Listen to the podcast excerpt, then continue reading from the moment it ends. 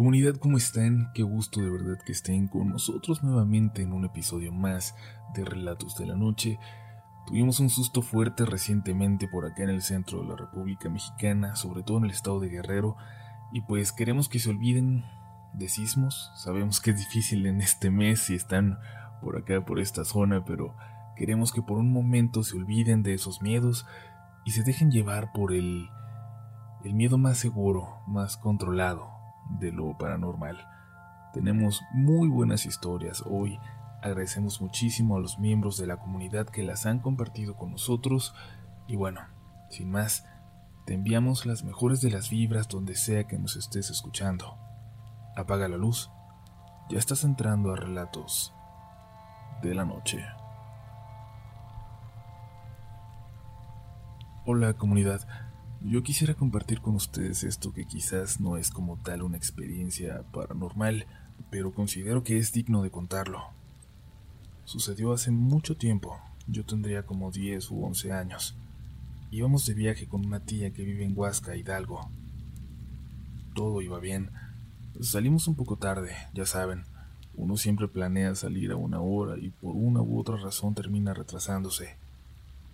A una plena luz del sol salimos de casa. Mi mamá, mi papá manejando y la hermana de mi papá en la parte de atrás conmigo en aquel suro. Íbamos como cualquier viaje de carretera. No podíamos perdernos porque íbamos de manera regular a ver a mi tía. A mi papá se le ocurrió tomar la ruta por detrás de las pirámides de Teotihuacán. De hecho, al principio nos había parecido gran idea. Se veía todo muy bonito a las luces del atardecer pero de la nada, en el cielo vi algo plateado. Le pregunté a mi mamá qué era aquello y ella al verlo asombrada me dijo que no sabía, que tal vez era un globo aerostático ya que por la zona se acostumbran. Total que nos quedamos con la duda, pero comenzamos a mirar con más atención al cielo. En cierto momento de la nada, comenzó a fallar la radio como si no hubiera señal se empezó a escuchar solo estática. Así de pronto todo falló, y aquel sonido ahora era lo único que se escuchaba. Volvimos la vista al cielo. Esta vez había más cosas plateadas ahí. Llegamos a contar hasta ocho entre todos, y parecían volar cada vez más cerca de nosotros. Se acercaron tanto que pudimos verlas con total claridad, y eran literalmente platillos. Así como suena. Platillos voladores. Lo más raro es que todos estábamos fascinados mirándolos y en ningún momento sentimos miedo, ni una sensación rara. Era solo como un trance extraño. Cabe destacar que jamás paramos el auto, seguíamos avanzando. Y al pasar los minutos se fueron yendo, uno a uno hasta dejarnos solos en la carretera. Pero en una carretera oscura. Ya era de noche. En algún momento se nos había ido el sol por completo sin darnos cuenta. Llegamos al rancho de mi tía y ella salió enojadísima y preocupada. Nos había esperado para cenar. Fue entonces que vimos el reloj. Eran casi las cuatro de la mañana. Nadie de nosotros supo qué pasó con todo ese tiempo muerto ni nada. Solo sabíamos que para un viaje corto, de un par de horas, hicimos muchas, muchas más. Nadie supo a dónde se nos fueron. Hola comunidad, en esta ocasión voy a contar algo que les ocurrió a unos queridos vecinos y amigos. Cuando me lo narraron, no pude evitar sentir un fuerte escalofrío al imaginar lo que vivieron. Ellos no son muy aficionados a las historias de terror y menos después de haber experimentado en carne propia algo tan fuerte, pero me autorizaron a compartir su historia. Los nombres han sido cambiados para proteger su privacidad. Ocurrió en la madrugada del primero de enero de 2006. La familia conformada por mamá, papá y tres hijos pequeños fueron a festejar el fin de año a la casa de la abuela materna, que se ubica en la colonia La Cebada, San Lorenzo, en Xochimilco. En esa ocasión, la casa estuvo a reventar. No habría espacio para que todos durmieran cómodamente, por lo que mi amigo Jorge decidió que él, su esposa Lupita y sus tres hijos regresarían a descansar a su casa ubicada al poniente de la ciudad. La fiesta había estado tan animada que al despedirse de todos pasaban de las dos de la mañana. Al calor de las copas y la alegría de ver a toda la familia, no les importó salir a esa hora y caminar para buscar transporte. Ellos no tenían auto, pero en la calle, el bullicio de los vecinos que festejaban quemando pirotecnia o brindando en las puertas de las casas fue suficiente para que se sintieran seguros. Al llegar a la lateral del periférico, iban caminando los padres y los tres niños, de 9, 7 y 5 años. De repente, escucharon un ruido unos metros detrás de ellos. Lupita volteó y entre las sombras de los árboles alcanzó a ver una silueta femenina que se acercaba a ellos. Lupita dice que quizás el subconsciente, protegiéndola, la llevó a pensar que era una señora que había madrugado para ir a trabajar. No dijo nada y siguió caminando. Tomó con firmeza la mano del más pequeño de sus hijos y dio unos pasos más. Pero fue en ese momento que de reojo pudo ver a la figura que se acercaba rápidamente por el lado izquierdo de ellos. Iba... iba flotando. Lupita, sin voltear, quiso avisarle a su esposo lo que estaba ocurriendo sin alarmar a los hijos, pero fue demasiado tarde, pues al mismo tiempo, esta cosa se les adelantó unos pasos. La vieron de espaldas, pero en segundos giró sobre su eje se detuvo desafiante frente a Jorge, mientras expelía una mezcla de olores nauseabundos a putrefacción, a drenaje y azufre. Y todos se quedaron paralizados viendo a esta mujer que vestía un huipil impecable, blanquísimo, con motivos prehispánicos color añil que resaltaban aún más el blanco de la prenda. No tenía pies, y lo más impresionante era que esta horripilante mujer tenía la piel verdosa, descompuesta. El cabello era una maraña que se levantaba sobre su cráneo casi expuesto, los ojos en blanco. Pero al mismo tiempo, ellos sintieron que los miraba fijamente y tenía una sonrisa asquerosa y burlona, con dientes afilados, casi negros de sarro y mugre. Lupita abrazó a sus tres hijos pegándolos a su pecho, mientras Jorge, paralizado, intentaba rezar. Padre nuestro. Padre nuestro. No lograba pasar de estas dos primeras palabras, cuando de repente sonó un claxon. ¿Quieren taxi? Un taxista había orillado su vehículo y como caído del cielo, con sus gritos sacó del trance a Lupita y a Jorge, quienes de inmediato cargaron en brazos a sus hijos y en dos saltos abordaron el taxi. Suban. Buenas noches. ¿A dónde los llevo? Lupita le dio las indicaciones, y es que Jorge no podía hablar. Estaba blanco como un papel y tenía los cabellos erizados. El conductor se echó de reversa varios metros y rápidamente tomó rumbo al poniente. Ya lejos de la zona, el taxista les preguntó con un tono de preocupación y casi como regaño. ¿Qué hacían a esta hora en ese lugar? La zona es muy peligrosa y luego con sus hijos chiquitos. No la muelen. Nunca vuelvan a caminar por ahí, sobre todo en la noche, porque hay cosas malas, muy malas rondando por ese lugar. Lupita no soltaba a los niños que estaban pasmados, no lloraban, Solo tenía sus ojitos muy abiertos. Tampoco soltaba la mano de Jorge, que sentía helada. Todos seguían sin creer lo que acababan de ver. Señor, ¿usted vio a esa cosa que estaba frente a nosotros? Preguntó Lupita, que todavía no lograba salir del shock. Ay, ceñito. Sí, sí la vi.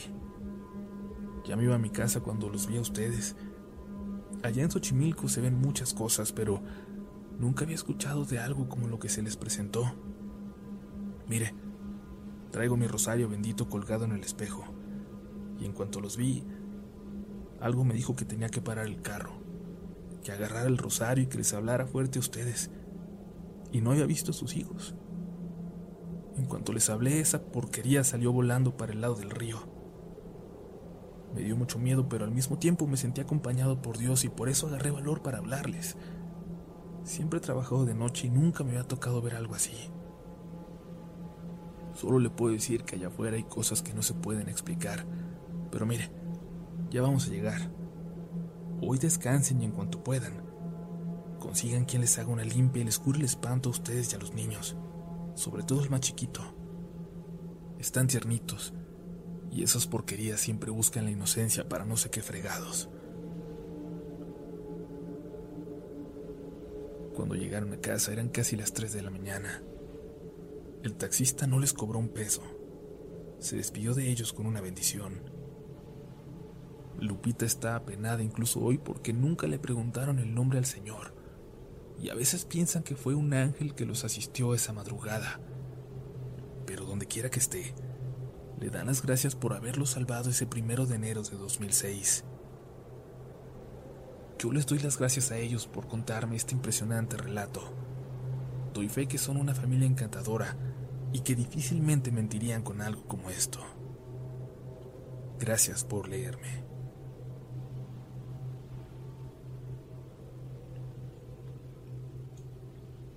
Hola comunidad RDLN. Soy Diego Castillo y quiero contarles una experiencia, un recuerdo de mi infancia para ser más precisos, y una última experiencia del año pasado en un bosque cerca de Pachuca. Bien, mi historia comienza cuando yo tenía aproximadamente cuatro años. Tal vez muchos dirán que no se puede recordar grandes cosas a esa edad, y quizás es cierto. No tengo los recuerdos de la vida cotidiana, pero lo que sí tengo aún presente es algo aterrador que me pasó a esa edad. Todo empieza cuando mis padres junto a mi hermana y dos primos nos fuimos al paso de Cortés, el cual se encuentra en medio del Popocatépetl y el Iztaccíhuatl. Esto con el fin de pasar un rato familiar y aprovechar que en ese momento había nieve por todos lados. Parecía una tarde agradable en donde mis primos, hermana y yo jugábamos contentos. Pero había algo que me inquietaba, que me inquietaba demasiado. No podía apartar la mirada de los árboles enormes que se encontraban rodeándonos, todos cubiertos de nieve y como ésta se había acumulado en sus hojas y ramas, parecía que en cualquier momento éstas iban a romperse, y ese cúmulo de nieve caería y azotaría con gran fuerza en el suelo. Si ponías atención, se podía escuchar cómo las ramas de los árboles se rompían por ese peso, pero eso no era lo que me daba miedo. Lo que me parecía aterrador era que empezaba a escuchar murmullos murmullos sobre los árboles, como si algunas personas estuvieran en las copas platicando entre sí. Me aterraba, pero a la vez me fascinaba, supongo que porque aún era de día. La tarde pasó y empezaba a oscurecer, y mis padres decidieron que era momento de irnos porque también el clima empezaba a ponerse más feo. Nevaría de nuevo en cualquier momento, y eso podría complicar nuestro regreso. Una vez subiendo al carro, todos con frío y cansados, emprendimos el viaje de vuelta a nuestro hogar, pero unos metros adelante tuvimos un accidente. Una familia de los mismos paseantes derrapó y nos golpeó. Afortunadamente nadie salió lastimado y la persona que nos chocó se puso a nuestra disposición muy amable. No huyó como otras personas lo harían. Tuvimos que esperar una grúa para que fuera por el carro y pudiéramos irnos. Y esto llevó unas cuantas horas. La noche caía y yo no podía dejar de ver hacia arriba. Aterrado ahora sí.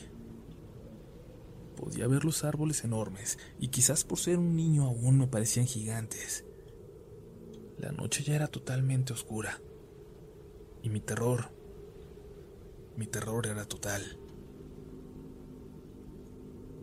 Seguí escuchando los murmullos, murmullos que ya no parecían de dos personas.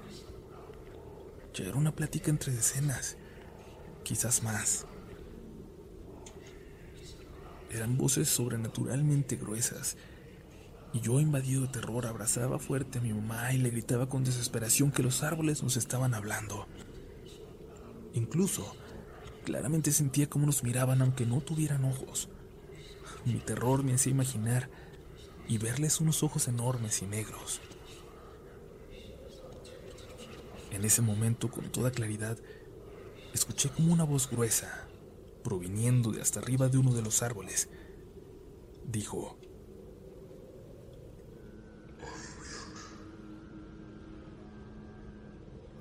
Y en efecto, unos metros más adelante se podía ver cómo la grúa llegaba a auxiliarnos para llevarse nuestro auto fuera de este lugar. Cabe mencionar que hoy en día cerca de mi casa hay árboles enormes en los cuales, cuando voy llegando de madrugada, creo escuchar ruidos.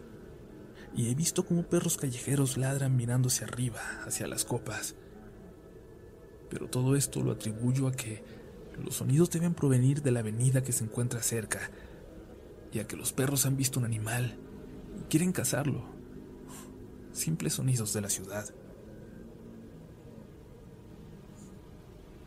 Mi segunda experiencia se remonta al año pasado, 2019, cuando junto a dos amigos y la novia de uno de ellos decidimos de repente irnos a acampar a un bosque que se encuentra a una hora del centro de Pachuca. Una vez estando ahí, comenzamos a prender la leña para hacernos de comer.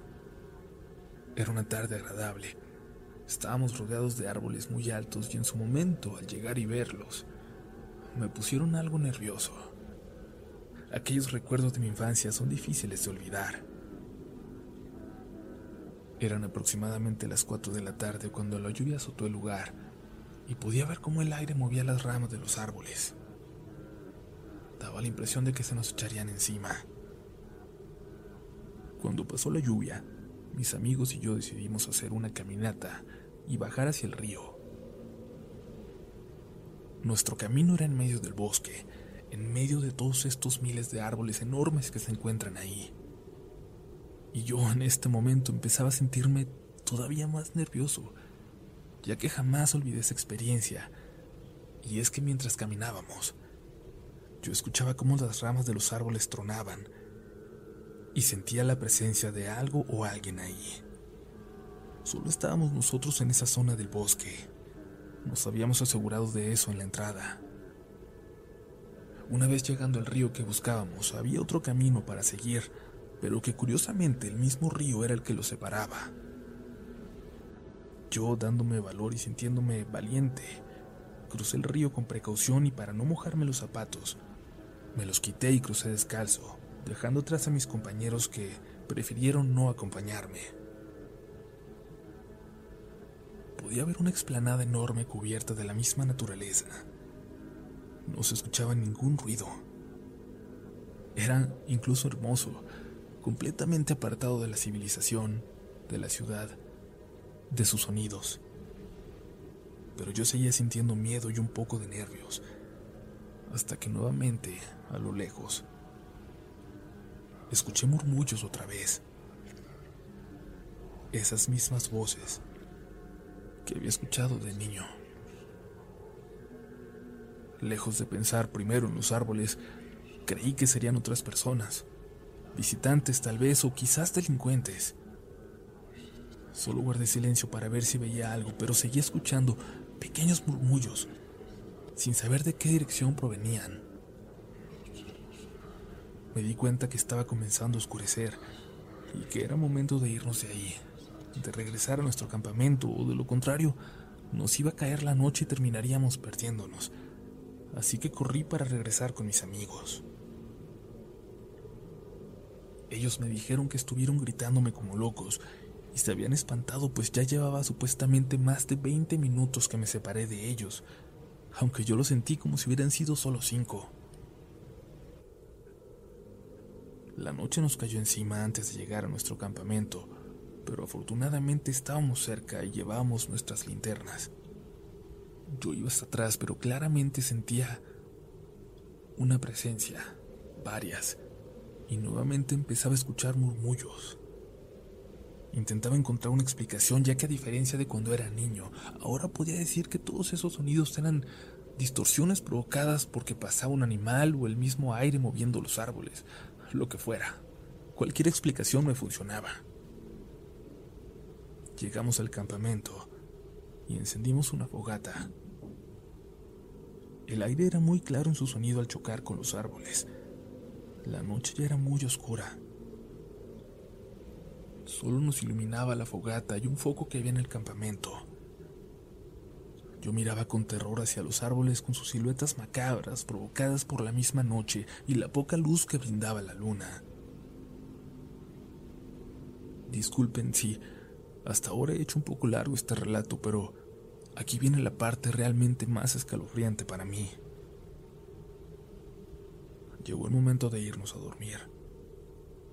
Mi amigo y su novia se quedaron en una casa de campaña y en la otra mi otro amigo y yo.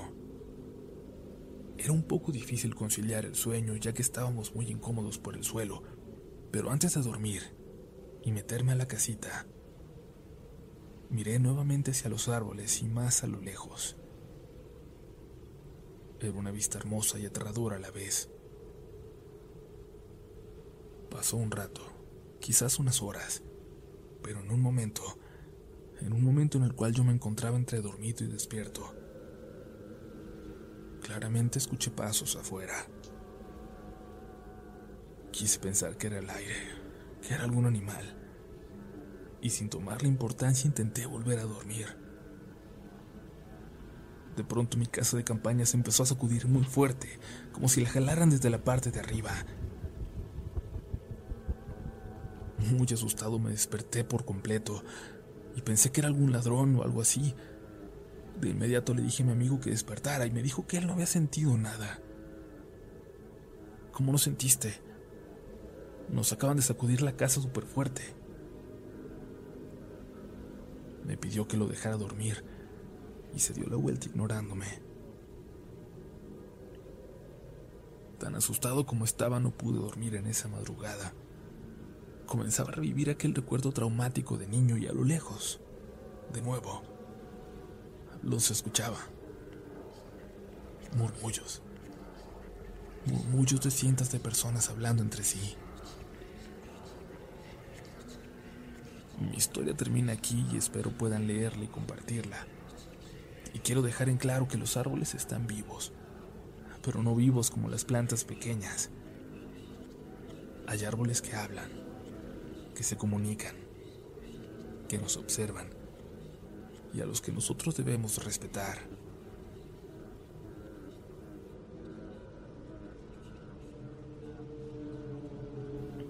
A petición de mis hijas escribo este relato.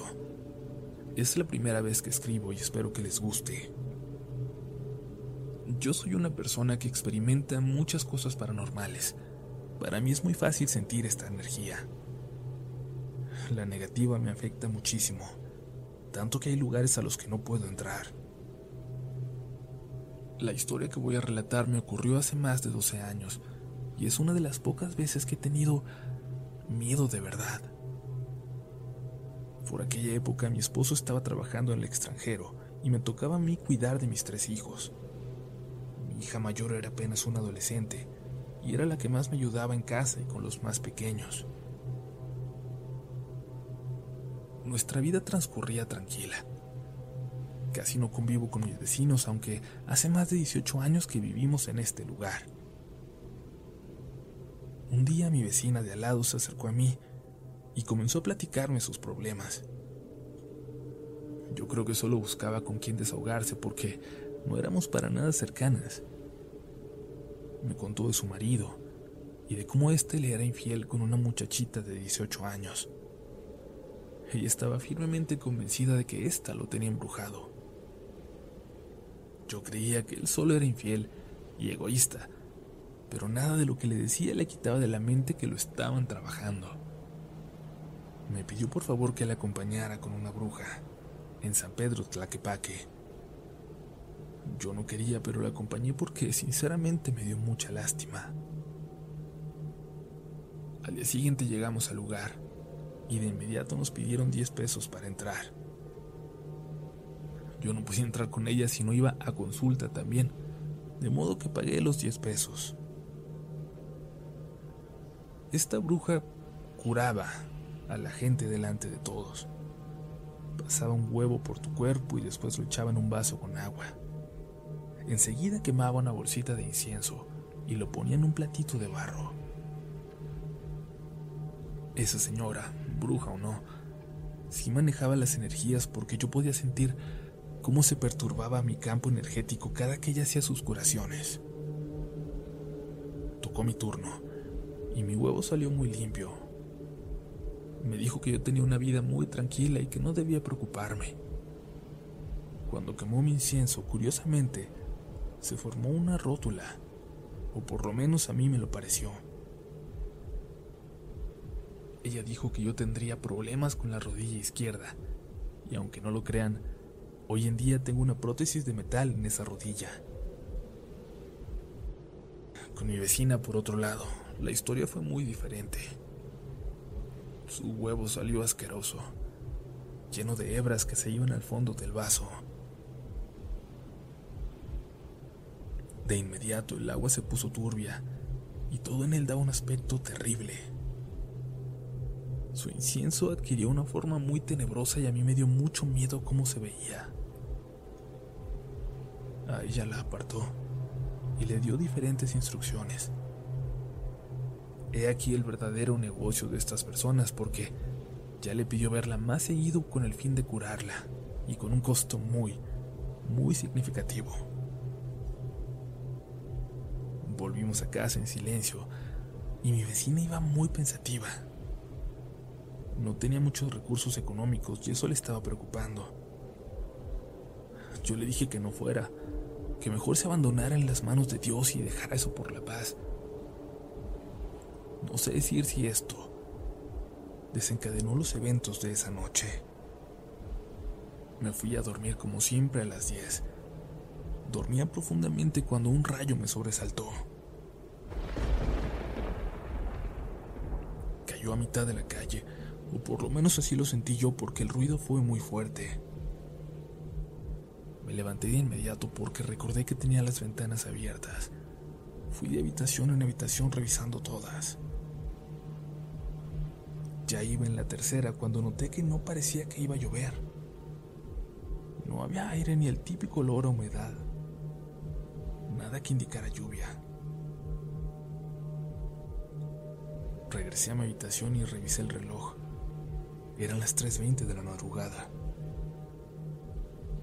Apagué la luz y cayó otro rayo. Esta vez pude sentir cómo mi cuarto se llenaba de una energía muy maligna. Tomé el rosario que siempre está en mi cabecera y me preparé mentalmente para enfrentar lo que venía. Les digo que esto no es extraordinario en mi vida, y así pues, traté de dominar el miedo para que esa energía no se alimentara de mí. Traté de dormir y hacer como si no estuviese ahí cuando aquello se acostó al lado mío. El rosario en mi mano empezó a deslizarse poco a poco y yo empecé a sentir como mi corazón latía a mil por hora. Me fue imposible no sentir terror por lo que estaba en mi habitación conmigo. Jalé mis rosarios arriba para que no me lo quitaran, y entonces mis dedos se enredaron con unos cabellos gruesos, como la crin de un caballo. No era mi pelo, pues yo lo tenía muy corto, y además esta cosa estaba resoplando en mi cabeza. A pesar de sentir terror, tomé fuerzas de la idea de que si me asesinaba iría por mis hijos, que estaban dormidos en el piso de arriba, así que empecé a rezar. Al principio no podía hacerlo, las palabras se me atoraban y tartamudeaba. Pero Dios me dio fuerzas y pude continuar. El ser, el ser que estaba allí me atacaba. Ponía presión en mi pecho ahogándome cada que hablaba, pero yo continué y podía sentir toda la violencia y enojo de aquella cosa en mi habitación. El nivel de maldad que tenía sobrepasaba con mucho otros encuentros que yo había tenido. Yo sabía de algún modo que me encontraba en compañía de un ente demoníaco. La verdad es que no sé cómo pude escapar, pero de pronto, así como llegó, se fue. Me senté en mi cama al borde del colapso nervioso. Llamé a mi hija mayor porque sentía que las piernas no me respondían para pararme. Traté de lucir serena porque no quería asustarla, y me sorprendió que solo tuve que llamarla una vez. Era como si estuviera esperando para que yo le hablara, y esto a pesar de la hora que era. Bajó enseguida. Le pedí que me trajera mi agua bendita con el pretexto de ponerme en la rodilla porque me dolía. Ella la trajo y se fue a dormir. En la mañana, camino a la escuela, me dijo, Mamá, ayer había algo muy malo en la casa, ¿verdad? Estaba dormida y alguien me sacudió el hombro y me dijo, tu mamá te necesita. Me desperté enseguida y todo el piso de abajo se sentía horrible. Me dio mucho miedo bajar, pero luego me hablaste tú y ya fui a traerte tu agua bendita. Te atacaron otra vez, ¿verdad? Solo asentí y seguimos caminando. Mi familia convive con estas cosas de manera regular, pero Dios es grande y nos cuida. Nunca más he vuelto a ir a donde las brujas, ni pienso volver a hacerlo. Los portales que abren con sus rituales son muy, muy peligrosos. Nunca vayan, por favor. Mis hijas siempre piden que cuente aquí mis historias porque son fans del canal. Tal vez me anime y les cuente más. No todo el mundo paranormal es así. Hay historias muy lindas también, las cuales me traen paz. Dios esté con ustedes. Gracias por leerme.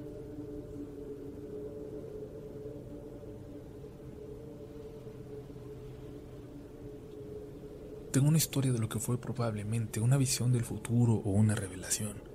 Es muy corta, pero es real. Pasó en los años 70.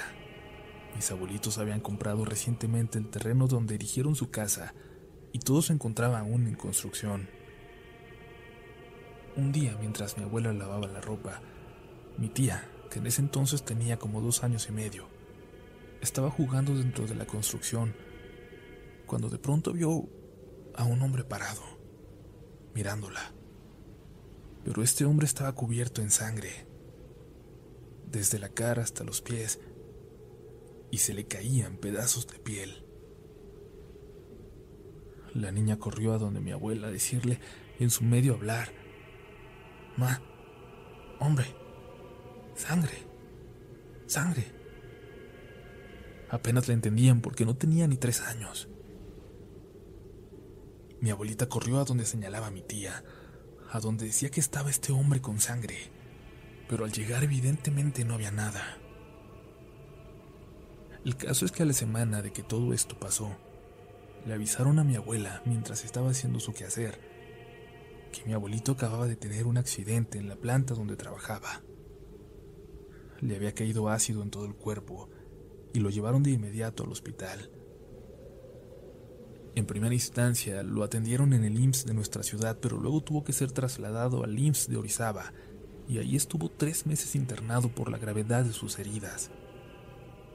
Mi abuelita recuerda cómo se veía. Toda la piel de su cara, brazos, pecho, piernas y hasta sus pies estaba el rojo vivo, y el tratamiento no fue menos doloroso que el propio accidente.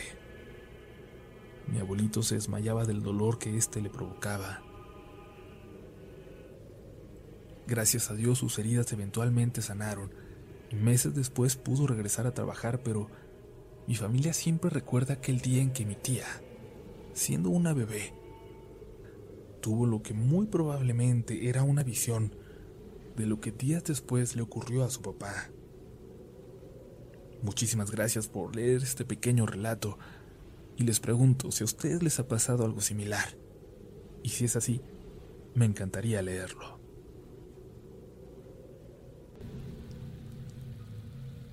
Buenas noches comunidad, espero se encuentren muy bien. Esta historia es un poco larga, pero créanme si les digo que vale totalmente la pena quedarse a leerla. Resumiré un poco porque lo que pasó estuvo pasando por más de un mes. Mi esposa es fan del canal desde hace unos meses y me trajo a él hace poco tiempo, pero ahora no podemos dejar de escuchar sus relatos cada noche antes de ir a dormir. Y esto nos animó a contarles nuestra historia que tiene relativamente poco tiempo de sucedida. Esto que nos pasó aterrorizó a toda la familia, a nosotros dos, a mis hijos, a mis suegros, hasta a mis cuñados, y nos cambió la forma de ver las cosas, de muy mala manera supongo, además de que yo siempre había sido muy escéptico de este tipo de sucesos, a pesar de haber vivido algunas experiencias raras con anterioridad. Vivimos en la Ciudad de México, muy cerca del desierto de los leones. Es una zona boscosa y siento que eso de alguna forma influye en el desarrollo de esta historia. Nuestra casa está en construcción, por lo que aún no tiene losa, solo láminas de aluminio. Son tres pisos de altura y es importante mencionar que es la casa más alta de la calle hasta la fecha. Todo comenzó hace menos de un año. Ya había cuarentena y no había mucho ruido en las calles. Esos días nosotros dormíamos en el piso de arriba y podíamos escuchar hasta el más mínimo ruido en las láminas. Yo trabajaba de noche en ese entonces, y fue en una de estas que recibí una llamada de mi esposa, lo cual me inquietó ya que nunca me llamaba al trabajo y nunca es buena señal recibir una llamada de madrugada. Contesté al momento solo para escuchar que me decía con una voz susurrante, con miedo. Hay alguien en el techo. Me preocupé un poco, pero intenté calmarla diciéndole que probablemente eran solo gatos, pero ella respondió. Pude escuchar los pasos. Son como dos pies que caminan en círculos por el techo. Yo solo le dije que llamara a su hermano, que vive en el piso de abajo con sus padres, para que fuera a revisar. Por la mañana, llegar, me dijeron que no habían visto nada, por lo que no dimos más importancia al tema. Mi hijo más grande tenía siete años y el pequeño tenía cinco en ese tiempo. Y él, todas las noches tenía pesadillas de las cuales nos costaba mucho trabajo despertarlo. Llegaba incluso a mojar la cama en algunas ocasiones. Una noche en la que estábamos todos en casa, mis hijos en su cuarto y mi esposa y yo en el nuestro, escuchamos que algo grande y muy pesado cayó en las láminas del techo justo por encima del cuarto de mis hijos. El golpe nos despertó al instante, pero antes de poder reaccionar siquiera, escuchamos como aquella cosa que había caído jalaba las láminas hacia arriba. Y parecía que lo hacía con como con aleteos muy fuertes, como si fuera un ave muy, muy grande. Nos levantamos de un salto y en dos zancadas ya estábamos en el cuarto de mis hijos, yo cargándolos y mi esposa gritándole esa cosa para que se fuera. Llevamos a los niños a nuestro cuarto, pero ni por el ruido de las láminas, ni por los gritos de mi esposa, ni cuando los cargué sin cuidado en un brazo a cada uno y los llevé a prisa al otro cuarto. Ellos no se dieron cuenta de lo que había pasado. Creímos mi esposa y yo que si dormíamos a los niños en nuestro cuarto unos días, las cosas se iban a calmar, pero solo empeoraron. Seguíamos escuchando la misma cosa caer y deambular por las láminas cada noche. Le gritábamos, regábamos agua bendita, rezábamos, pero nada parecía funcionar. Los días siguientes fueron aún peores. Mi cuñado despertaba en las madrugadas y veía algo que describía como una araña, como una araña del tamaño de una persona, observándolo desde lo más oscuro de su cuarto. Nosotros seguíamos escuchando esa cosa con, con la diferencia de que ahora era un sonido como si se aventara la casa de al lado y corriera ya, pero siempre intentando buscar nuestra ventana. Incluso una vez golpeé fuertemente la pared tratando de asustarla, pero para mi sorpresa,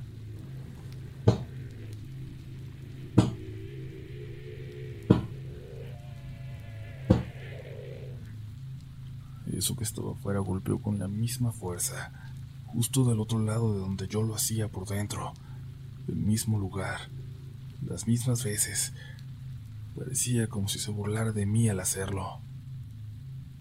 Muchas veces salimos cuando escuchábamos ruidos o caer a esta cosa, pero nunca pudimos ver nada. Llevamos a mis hijos, por sugerencia de mi suegra, a dormir con ella para que no estuvieran tan expuestos y quizás en el piso de en medio no los molestarían. O por lo que nosotros creíamos, para que no se los quisieran llevar. Esa noche mi suegra se despertó a las dos porque mi hijo pequeño tenía pesadillas. Cuando quiso incorporarse para despertarlo, sintió que algo la tenía agarrada por las piernas y no podía moverse y escuchaba como como que alguien susurraba algo que no podía entender.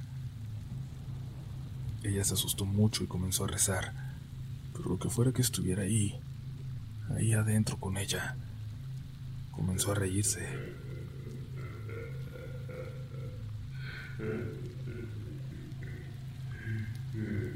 Mi suegra al escuchar la risa se enojó mucho, convirtió su miedo en coraje y comenzó a maldecir, a gritar que nos dejaran en paz y que se largaran. Solo hasta este momento pudo moverse, y todos corrimos a verla. También nosotros en el piso de arriba habíamos escuchado lo que gritaba y corrimos a ayudarla. Intentamos varios días lo mismo, pero nos preocupaba que después de lo que le sucedió a mi suegra, el sueño se le había hecho extremadamente pesado, siéndole cada vez más difícil despertar en la madrugada cuando empezaban los ruidos. Por esto decidimos mi esposa y yo turnarnos para poder dormir. Ella dormía tres horas y yo otras tres para poder descansar un poco, ya que eran casi dos semanas hasta este punto en que no dormíamos en la noche, solo unas pocas horas cuando lo lográbamos. Estábamos tan desesperados que intentamos de todo. Vino a casa un sacerdote amigo de mucha confianza. También un señor a hacer una limpia y nada nos funcionaba. En una ocasión mi hermana menor le comentó a su suegra, una señora que lee las cartas, nuestra situación, y ella le explicó cómo trabajan las brujas, los tipos de ellas que hay, entre otras cosas. Dile que cuiden mucho a sus niños porque si hay alguien detrás de ellos, le dijo. Ella nos platicó y los días siguientes nos daba instrucciones o consejos que nos fueron muy útiles. Hoy es luna nueva, decía. Hoy deben rezar el Salmo 91 toda la noche. Hoy hay luna tal, hagan esto o aquello. Tiren semillas de mostaza. Bañenlos con pétalos de flores blancas. Entre muchos consejos más. Dos semanas después de estar haciendo todo esto que nos decía, le dijo a mi esposa, cuando salgas a la calle con tu hijo menor, pon mucha atención o dile a un familiar que los vigile de lejos, porque te vas a dar cuenta de quién es la bruja en su forma humana. Esas palabras pasaron desapercibidas hasta cierto punto. No sabíamos cómo interpretarlas. Hasta que un día venían mi esposa y mi hijo de la tienda, y mi esposa notó que una vecina, una señora ya muy vieja. Se le quedó viendo a mi hijo, pero de una forma muy extraña, muy posesiva, como un animal mira a su presa. Mi esposa le habló a la anciana. La saludó para desviar su mirada de mi hijo, pero la señora no le contestó. Ni siquiera volteó a ver a mi esposa, solo, solo se metió a su casa como muy enojada, sin ninguna razón. Mi esposa entonces recordó las palabras que le había dicho la suegra de mi hermana y le dio mucho coraje. Llegué del trabajo y me dijo, es ella, esa vieja es la bruja, lo sentí. Estábamos decididos a ponerle un alto y al otro día que fuimos a encararla a su casa, nos dijeron sus familiares que ya no estaba, que se había ido del pueblo y que quién sabe cuándo regresaría por aquello de la pandemia. La señora no ha regresado en lo que va de este tiempo, pero da la casualidad de que, desde ese día para acá, no hemos escuchado nada raro. No hay pesadillas ni ruido. Nada. Como si la bruja se hubiera ido. Increíble de verdad esta historia. Comunidad, sabemos que, que mucha gente no le da miedo esto de las brujas, sobre todo fuera de México, pero es una parte importante de nuestra cultura y en serio, todos por aquí tenemos una historia sobre brujas o sobre brujería cerca de nosotros. Ahora terminamos el episodio de hoy con una historia que es probablemente de las más extrañas que hemos recibido en mucho tiempo. Vamos a ella. Sigues escuchando Relatos de la Noche. Hace algunos años trabajé para un call center donde se prestaba servicio de asesoramiento para usuarios de telefonía móvil. Esa compañía en México es bien conocida porque está en todo su territorio. Los pondré en contexto para que se den una idea de cómo es que esto no solo era improbable, también es complicado de haber sido preparado. En ese lugar trabajaba yo como supervisor. Es de rutina que se graben las llamadas para después auditarlas. El software te permite grabar por agente y por tiempo.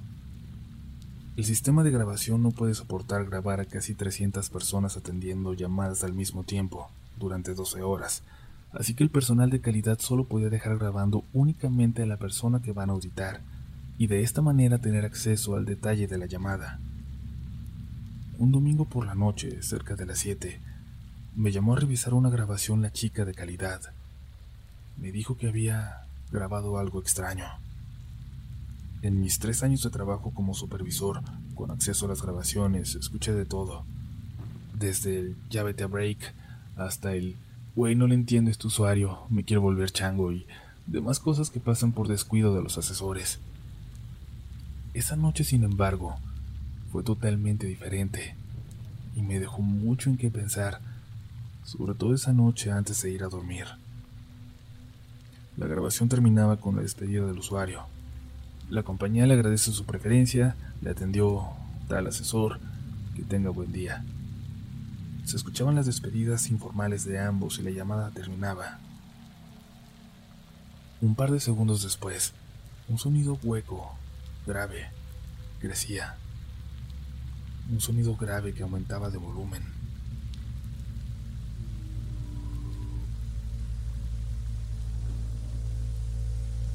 De pronto se detenía y una voz grave y clara se escuchaba decir, el fin del mundo es ahora inevitable. Ya las personas no se preocupan por los otros y pronto la falta de empatía acabará con toda la vida. Así es como lo demanda el Señor de la Oscuridad. Y entraba la siguiente llamada.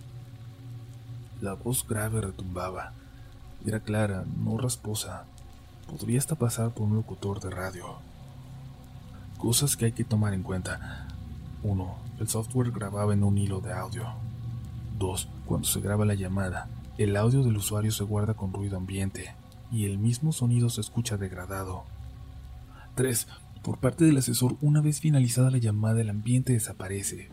Si alguna vez llamaste a un call center, claro que escuchas a los demás asesores trabajando, haciendo sonidos como una colmena. 4. Las computadoras a nivel usuario tenían absolutamente todo bloqueado en especial reproductores de audio, porque intervienen la atención hacia el usuario final. Por último, 5.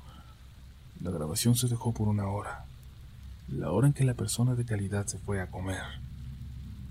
Hacer un montaje de esa manera era muy complicado de conseguir, y un asesor promedio no solo no tiene las herramientas, creo que el tiempo es complicado. Adicionalmente, y solo para afirmar, también se grababa pantalla y en ningún momento se lanzó una aplicación de audio. Nunca supimos cuál fue la fuente de aquella grabación.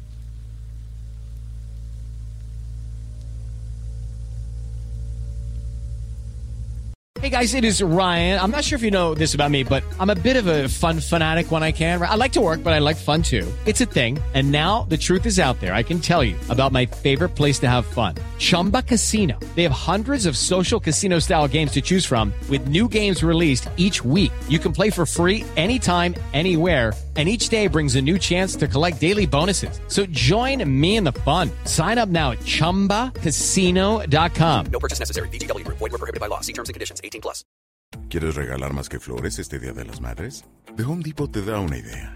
Pasa más tiempo con mamá plantando flores coloridas, con macetas y tierra de primera calidad para realzar su jardín. Así sentirá que es su día todos los días. Llévate tierra para macetas Bigoro por solo $8.97 y crece plantas fuertes y saludables dentro y fuera de casa. Recoge en tienda y sigue cultivando más momentos con mamá en The Home Depot. Haces más, logras más. Más detalles en homedepot.com diagonal delivery.